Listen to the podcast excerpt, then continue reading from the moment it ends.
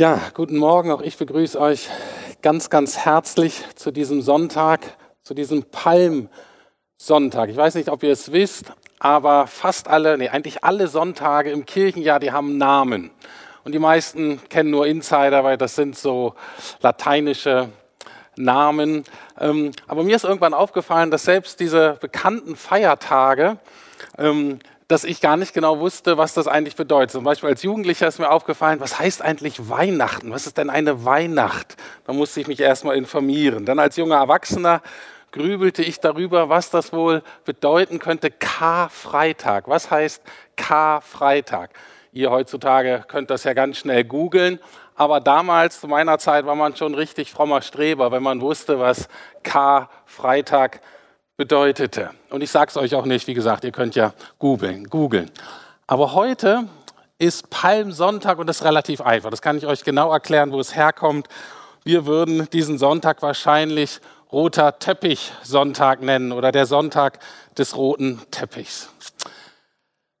Wir sind eine Woche vor Ostern oder genauer gesagt, Jesus war ja Jude, wir sind eine Woche vor dem Pessachfest und Jesus ist am Ende seiner Mission. Es gibt ja viele Diskussionen darüber, worum geht es eigentlich bei Jesus und weshalb ist er gekommen und was war jetzt wirklich Kern seiner Botschaft. Wenn wir aber die vier Berichte, die vier Evangelien lesen, dann ist relativ klar, was die Kernbotschaft ist. Denn alle Berichte laufen auf diese letzten Tage Jesu zu. Alle Berichte laufen auf Ostern zu, auf Karfreitag und Ostersonntag. Das heißt, die ganzen Events, das spitzt sich zu, die Spannung steigt. Und in dieser Atmosphäre kommt Jesus auf einen Esel nach Jerusalem reingeritten. Das ist eigentlich jetzt nicht so ein Special Event. Das war jetzt auch nicht als großer Staatsbesuch oder so geplant. Aber es waren so ein paar Faktoren, die dazu führten, dass da doch irgendwie eine Dynamik reinkam. Erstens, wie gesagt, das war vor dem Pessachfest, das heißt, fing schon an, dass die Leute für dieses Fest nach Jerusalem kamen. Das heißt, die Stadt war ähm, gefüllt, da waren wesentlich mehr Leute da als sonst. Und ähm, vielleicht noch kurz, was war das Pessachfest? Das Pessachfest war eines der größten Feiertage der Juden. Und zwar feierten sie schon seit über 1000 Jahren den Auszug aus Ägypten, dass Gott ihr Volk, die Israeliten, auf absolut wundersame Weise aus der Knechtschaft, aus der Gefangenschaft in Ägypten befreit hat. Und das war sozusagen das, was sie gefeiert haben. Und in den Heiligen Schriften gab es, in Heiligen Schriften der Juden, das ist für uns das Alte Testament, da gab es eine Prophetie und die beschrieb, dass der zukünftige König, der Messias, der, der alles ändern würde, der würde dann an dem Tag, an dem entscheidenden Tag auf einen Esel nach Jerusalem reiten.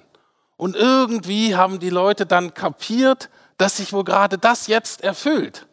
Als Jesus da auf diesem Esel nach Jerusalem reinreitet und auf einmal ist da Party, auf einmal ist da richtig, ähm, richtig Stimmung, richtig glaubensvolle Dynamik. Und in ihrer Begeisterung, jetzt kommt der rote Teppich, jetzt kommen die Palmen, in ihrer Begeisterung legen sie praktisch Palmzweige und Palmblätter auf den Boden und Jesus reitet so darüber. Und deswegen heißt es Palmsonntag. Und da lesen wir in allen Evangelien ein bisschen unterschiedlich. Ich lese jetzt aus Lukas. Und vor und hinter Jesus drängten sich die Menschen und riefen, gepriesen sei der König, der kommt im Namen des Herrn. Gepriesen sei der König, der im Namen Gottes kommt. Und das machte das Lauffeuer und die Leute fragten, was ist hier los? Wer ist dieser Mann? Und die Botschaft dieses Tages war aber ganz klar. Die Botschaft von Palmsonntag ist, der König kommt. Darum geht es heute. Deswegen können wir krisenfest sein, weil wir wissen, der König kommt, der König ist gekommen. Diese Geschichte, Palmsonntag, wird in allen vier Evangelien erzählt. Das ist nicht, ähm, das ist eher ungewöhnlich. Das zeigt, dass diese Geschichte schon zu der Ostergeschichte, also zu dem Höhepunkt gehört. Viele von euch kennen ja wahrscheinlich die Weihnachtsgeschichte, Jesu Geburt und so. Die kommt nur in zwei Evangelien vor. Also es ist nicht so oft, dass alle vier über ein Event berichten. Und was auch ganz typisch ist in der Berichterstattung, dass die sich alle etwas unterscheiden. Weil für die war wichtig, dass wir ein komplettes Bild von Jesus kriegen und deswegen ergänzen die sich alle ein bisschen. Und es ist auch so, dass ähm, die vier ihre Berichte über Jesus alle etwas anders angeordnet haben. Die einen haben zum Beispiel eher chronologisch erzählt, die anderen haben die Berichte eher thematisch geordnet und haben deswegen Events manchmal an anderen Stellen gepackt. Und was mir aufgefallen ist, dieses Jahr zum ersten Mal, dass alle vier zwar diesen Einzug beschreiben und dann aber alle vier etwas anderes betonen, worum es da eigentlich geht, weil sie etwas anderes betonen, wie es da weitergeht. Und so werden wir meines Erachtens mit vier verschiedenen Fragen oder Themenkomplexen konfrontiert. Ich denke, das sind Fragen, die uns auch gerade zu Zeiten der Corona-Krise Orientierung geben können. Es sind Fragen, die der König uns stellt, die uns einerseits herausfordern, aber auch trösten. Fangen wir mal mit dem Lukas-Evangelium an. Lukas 19 könnt ihr das lesen. Da lesen wir, also er kam nach diesem triumphalen Einzug, lesen wir, plötzlich sah er Jerusalem liegen und er fing an zu weinen.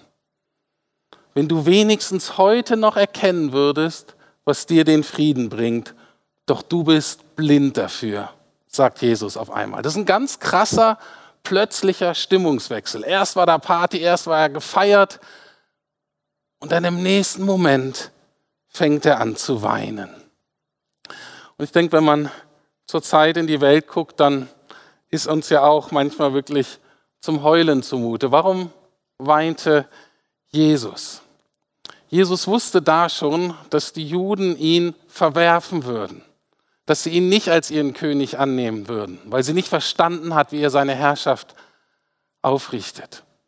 Und er hat schon gesehen, dass sie dadurch ganz schlimme nationale Konsequenzen tragen mussten. 40 Jahre später, 70 nach Christus, wurde Jerusalem völlig zerstört und platt gemacht. Und er sieht das. Und obwohl er wusste, dass seine Mission war, die ganze Welt zu retten und nicht nur diesen kleinen Teil der Welt, nicht nur die Juden, auch die Juden, aber auch uns, auch die anderen. Und obwohl er das wusste, weinte er bitterlich. Und er wusste wohl auch, dass genau die Menge, die gerade schreit, der König kommt, alle ganz begeistert von Jesus, die wussten wahrscheinlich, dass, und er wusste, dass genau die gleiche Menge ähm, kreuzige ihn, kreuzige ihn singen. Nun aber zu diesem Punkt. Weshalb weint er? Er weint, weil er sagt, würdet ihr doch die Zeichen der Zeit erkennen? Das ist seine Frage. Erkennt ihr die Zeit? Ich mache mal als Symbol eine Uhr.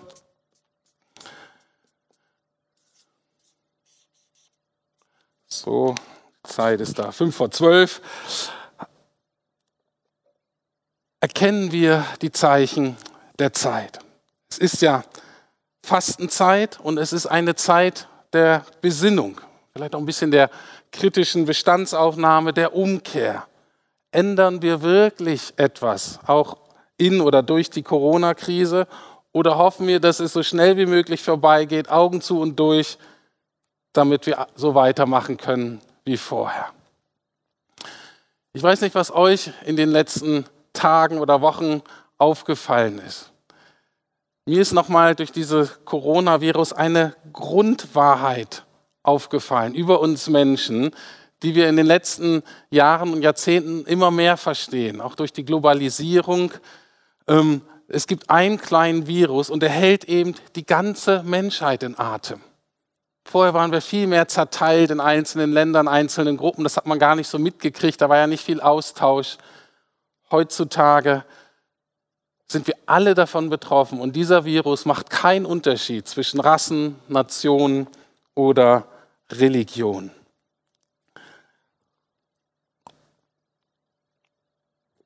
Und mir ist dann nochmal so deutlich geworden, dass wir wirklich eine Schicksalsgemeinschaft sind als Menschheit.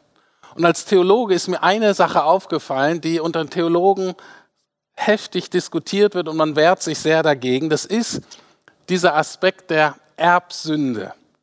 Die Tatsache, dass sterbliche, sündige Menschen auch nur sterbliche, sündige Menschen zur Welt bringen können. Wir alle gehen in einer Mischung aus Gleichgültigkeit, Misstrauen und Rebellion Gott gegenüber durchs Leben. Wir alle sind sowohl Opfer als auch Täter. Wir sind eine Schicksalsgemeinschaft. Und alle Menschen brauchen die gute Nachricht von Jesus Christus, brauchen das Evangelium. Und dieser Gedanke dieser Schicksalsgemeinschaft, dass wir eigentlich zusammengehören, stand schon immer hinter diesem globalen Missionsbefehl, den Jesus uns gegeben hat. Geht hin in alle Welt, bedeutet ihm das. Es brauchen alle Menschen. Es soll alle Menschen erreichen. Wir gehören zusammen. Das ist wirklich nicht neu, aber der Virus erinnert uns nur daran, dass es so ist. Andererseits merken wir aber auch, dass natürlich sich vieles nicht geändert hat in dieser Welt. Corona ist ja leider nicht das einzige Übel, sondern die Corona-Krise kommt ja nur zu dem hinzu, was sowieso schon an Elend und Leid in dieser Welt war. Deswegen Jesu die Frage von Jesus auch heute aktuell, wisst ihr nicht, wer euch Frieden bringt? Es bleiben ja Kriege, es bleiben ja diese elenden Situationen von den Flüchtlingen weltweit, jetzt auch durch den Syrienkrieg in Griechenland. Das geht ja alles weiter. Die Welt braucht mehr Frieden denn je. Und deswegen auch wichtig, dass wir auf diese Gebetsaktion hinweisen, weil mir ist nochmal ganz wichtig, diese Zeit darf keine Zeit der Angst werden, sondern es soll eigentlich auch wie immer, es soll wirklich eine Zeit des Gebetes sein und eine Zeit der praktischen Nächstenliebe. Aber das ist die erste Frage, mit der wir konfrontiert sind. Der König kommt und fragt, erkennt ihr die Zeichen der Zeit? Gehen wir ins Matthäus-Evangelium. Da geht die Geschichte ganz anders weiter. Jesus hat diesen triumphalen Einzug in Jerusalem. Wir wissen nicht genau, wie lange er gefeiert hat, aber das nächste, was berichtet wird, er geht direkt in den Tempel, in das religiöse, auch kulturelle Zentrum der damaligen Zeit und ist total schockiert, dass da so viele Leute sitzen, die Geldgeschäfte machen und er schmeißt die ganzen Geldwechsler raus. Und er sagt, das ist hier ein Haus des Gebetes oder sollte es sein und ihr habt es zu einer Räuberhöhle gemacht. Anders ausgedrückt, der König kommt und er stellt die Herrschaftsfrage.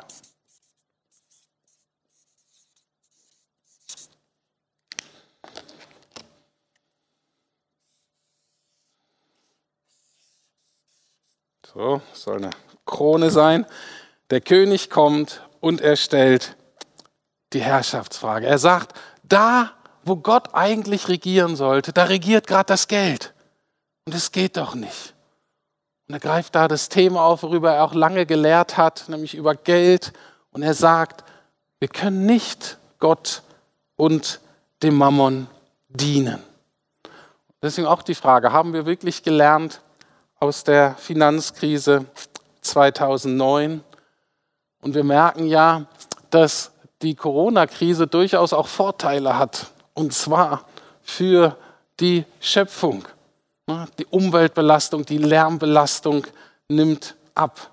Ist ein Zeichen, dass Lebensqualität wieder zurückkommt und die Schöpfung sich erholen kann, weil die Schöpfung ächzt unter einer Wirtschaft, aus, unter einer Ausbeutung, ähm, die nicht nachhaltig ist.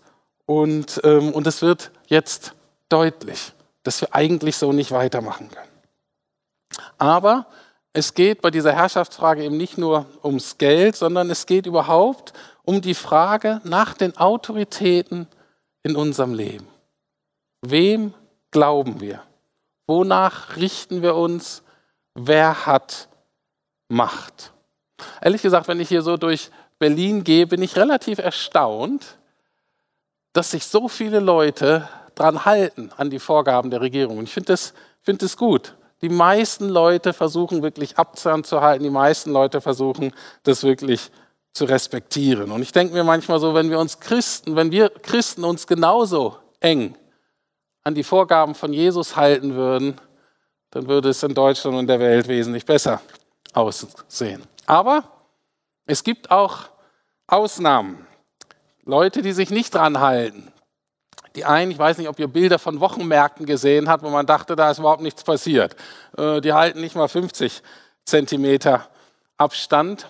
Ich selber hatte eine interessante Erfahrung äh, letzte Woche. Ich war im Bioladen bei uns, stand natürlich da so in der Reihe, wie wir ja müssen, ne? ein Meter Abstand, immer mit diesem Klebestreifen beim Einkaufen. Und ich hörte hinter mir einen Mann, einen jungen Mann sagen und er, äh, und er rief, hey, Sie können sich hier doch nicht vordrängeln weil es ja offensichtlich, ne, ist ja schön viel Platz äh, und der äh, gute Mann stand eigentlich 50 hinter mir. Und da war so ein kleineres, älteres Ehe, nee, keine Ehepaar, ein Pärchen ähm, war da im Bioladen und die sahen wirklich so ein bisschen aus wie so Alt-68er, so alternativ ähm, und die haben sich einfach da so reingestellt. Und die waren dann ganz verwirrt und haben so getan, hey, was ist denn los? Ähm, und ähm, sagt der junge Mann, naja, Sie müssen ja Abstand halten. Und dann haben diese äh, ältere Pärchen wirklich gefragt, wirklich, halten Sie sich da dran? Glauben Sie denn das, was die Regierung uns sagt?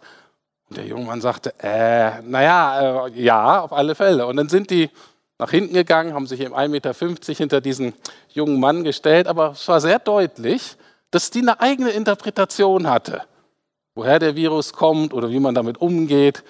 Ähm, und ich kann mich noch gut erinnern, denn ich komme aus dieser linksalternativen Öko-Ecke der Gesellschaft und ich erinnere mich daran, dass ich in vielen Dingen nicht die Meinung des Mainstream geteilt habe.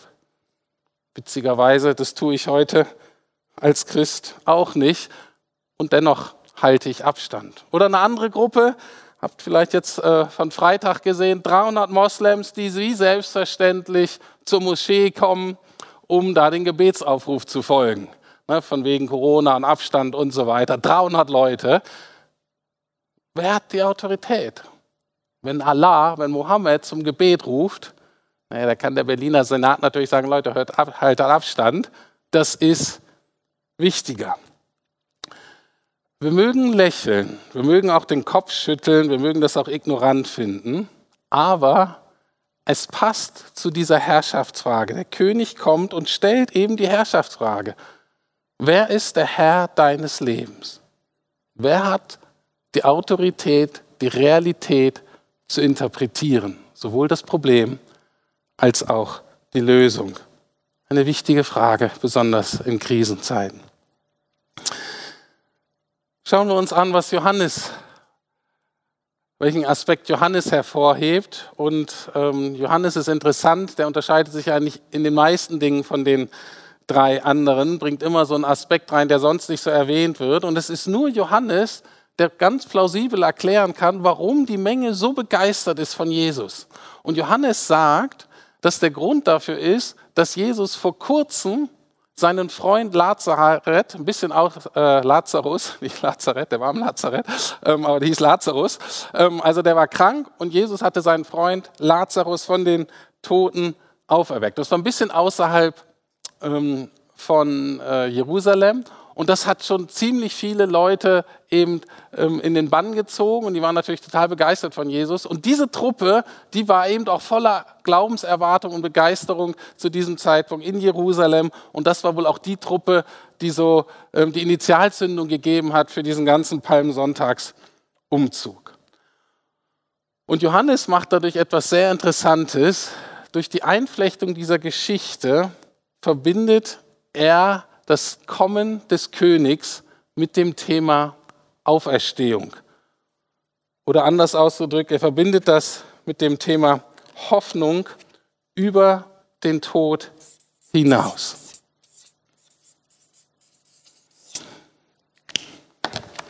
So, hier mein Zeichen für die Auferstehung.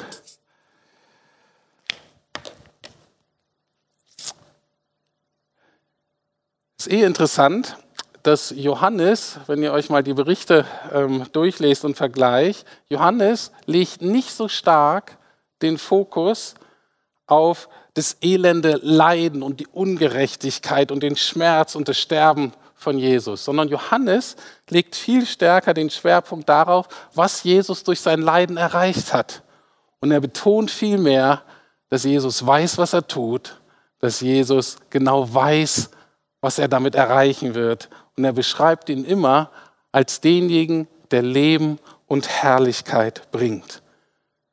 Der König kommt und er bringt Leben mit sich, Leben in Fülle. Das ist die Botschaft von Johannes.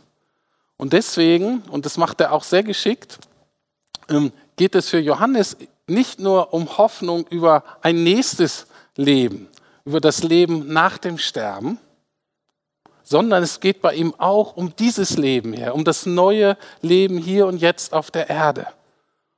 Und ganz kurz danach wird eine Szene beschrieben, wie er dieses Thema Herrschaft aufgreift, was wir vorhin schon hatten, aber eben aufs persönliche Leben überträgt. Das nennen wir Nachfolge. Und er sagt Folgendes zu seinen Freunden, zu seinen Zuhörern.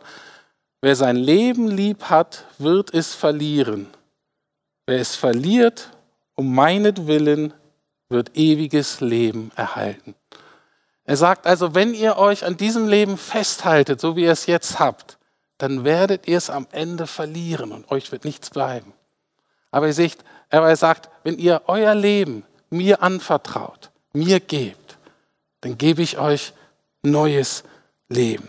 Der König kommt und lädt ein zu einer radikalen Nachfolge, mit grandiosen Zukunftschancen und mit grandiosen Zukunftsaussichten, aber nur für die, die in diesem Leben schon ihr Leben an Jesus verlieren. Zu dem letzten Aspekt, zu dem letzten Evangelium Markus. Und Markus betont eine Geschichte, die die anderen auch erwähnen, aber er legt den Fokus auf eine bisschen sonderbare Geschichte wieder, wir hatten den triumphalen Einzug von Jesus, ähm, alle begeistert. Und das nächste, was Markus beschreibt, ist, dass Jesus zu einem Feigenbaum geht, der da einfach ganz normal rumsteht, einer von vielen Feigenbäumen, ähm, und sagt zu dem einfach, ich weiß nicht, ob ruhig oder ein bisschen ernsthafter, du wirst keine Früchte mehr tragen. Die Jünger haben schon gedacht, okay, was, was hat er? Ne? Aber Jesus war manchmal so ein bisschen unberechenbar. Und dann geht die Geschichte so weiter. Und am nächsten Tag kommen die wieder. Und äh, Petrus merkt das zuerst, dass ähm, der nicht nur keine Früchte trägt, sondern dieser Baum war total verdorrt. Und Petrus sagt, Herr Jesus, was ist mit dir los? Ähm, warum zerlegst du diesen Baum einfach so? Ähm, und Jesus nimmt das als Gegenstandslektion für zwei Dinge. Das Erste, was er sagt, na, ich habe doch mit Gott Gebete geredet, das war ein Gebet und Gott erhört eben Gebete.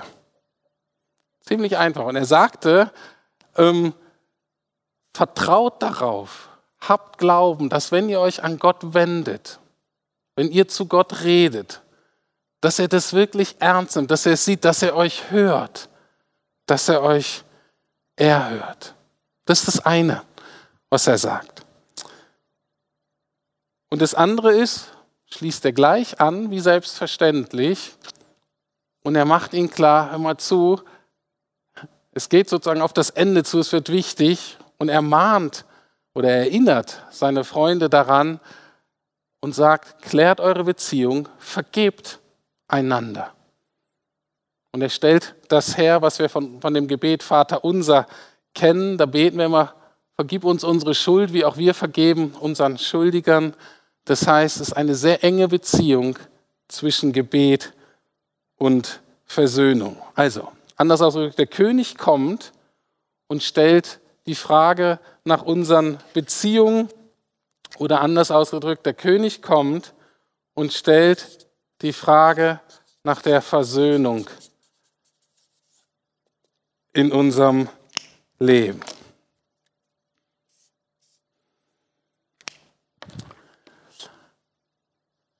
Und zwar, und das ist typisch biblisch, die Grundaussage der Bibel, unsere Beziehung immer in beide Richtungen. Er fragt, hast du eine versöhnte, vertrauensvolle Beziehung zu Gott? Weißt du, dass Gott für dich ist, dass Gott dich hört, dass du dich ihm anvertrauen kannst? Das ist das eine. Und das andere ist, bist du versöhnt mit deinem Mitmenschen, mit deinen Nächsten? Lebst du Vergebung? Versuchst du alles zu tun, um Versöhnung zu leben? Das ist das, was Jesus seine Jünger fragt und was er auch uns fragt. Gut, ich fasse zusammen. Es ist Palmsonntag, der König kommt und er stellt uns folgende Fragen. Erste Frage ist, was sind die Zeichen der Zeit? Wo müssen wir umkehren? Wo müssen wir individuell, gemeinschaftlich etwas ändern? Und als Unterfrage dazu, wer kann dieser Welt Frieden bringen? Zweite Frage, die er uns stellt, ist, wer regiert diese Welt? Wer regiert in deinem Leben? Wem erlaubst du, dein Leben zu bestimmen? Die dritte Frage, wer, worauf setzt du deine Hoffnung? Wer bringt Hoffnung über Krankheit und Tod hinaus? Aber auch, wer schenkt dir ein hoffnungsvolles Leben im Sinne von, wer schenkt dir neuen Lebenssinn, neuen Lebensinhalt. Und die vierte Frage, der König kommt und fragt uns, lebst du in versöhnten Beziehungen zu Gott und zu deinen Mitmenschen? Wer kann diese Fragen beantworten? Wenn man die Evangelien liest, ist es relativ eindeutig. Das ist gute Literatur, die haben eine Absicht, die haben einen Plot. Ähm, und ähm, es ist ganz klar, der König, der an Palmsonntag diese Fragen stellt, ist genau der König, der diese Fragen an Karfreitag und Ostersonntag beantwortet. Und ich möchte zum Abschluss zwei Einladungen an Sie, an euch aussprechen. Die erste Einladung ist, wirklich jetzt in den nächsten Tagen die Passionsgeschichte, die Ostergeschichte, die Passageschichte, wie immer ihr nennen möchtet, zu lesen. In diesen medialen Zeiten würde ich sogar empfehlen, mal richtig so eine, ähm, so eine, so eine alte Bibel rauszuholen, so mit Papier. Ähm, und da mal ähm, alles abzuschalten und das zu lesen. Und diese Fragen zu nehmen, die ich gestellt habe, und zu gucken, beantwortet Jesus diese Fragen wirklich? durch sein Sterben und seine Auferstehung, sind das Antworten, die ich für mein Leben übernehmen möchte, von denen ich weiß, sie tragen mich durchs Leben. Und die zweite Einladung ist folgende, und ich ähm, mache vielleicht ein bisschen was Komisches, aber ähm, ich lade euch jetzt mal in Jesu Namen ein ich davon überzeugt, dass Jesus uns selber einladen möchte, nicht nur zu sagen, naja, der König kommt oder da ist ein König gekommen, sondern uns einzuladen und darauf zu antworten auf diese Fragen und zwar mit mein König. Mein König ist gekommen und hat mir neues Leben geschenkt und dieses neue Leben gehört jetzt ihm und ich lebe jetzt in und für und durch und mit meinem König. Wie das konkret aussehen kann, sehen wir gleich in einem Video von einer jungen Dame unserer Gemeinde oder sogar von einer jungen Teilnehmerin unserer Jugendgruppe Riptide, die das mal in ihrer Form ausgedrückt hat, was es für sie heißt. Mein König. Und danach singen wir noch gemeinsam ein Lied, was auch mein König heißt. Und ich lade Sie, ich lade euch ein, das zu Hause mitzusingen als Form eines Gebetes. Amen.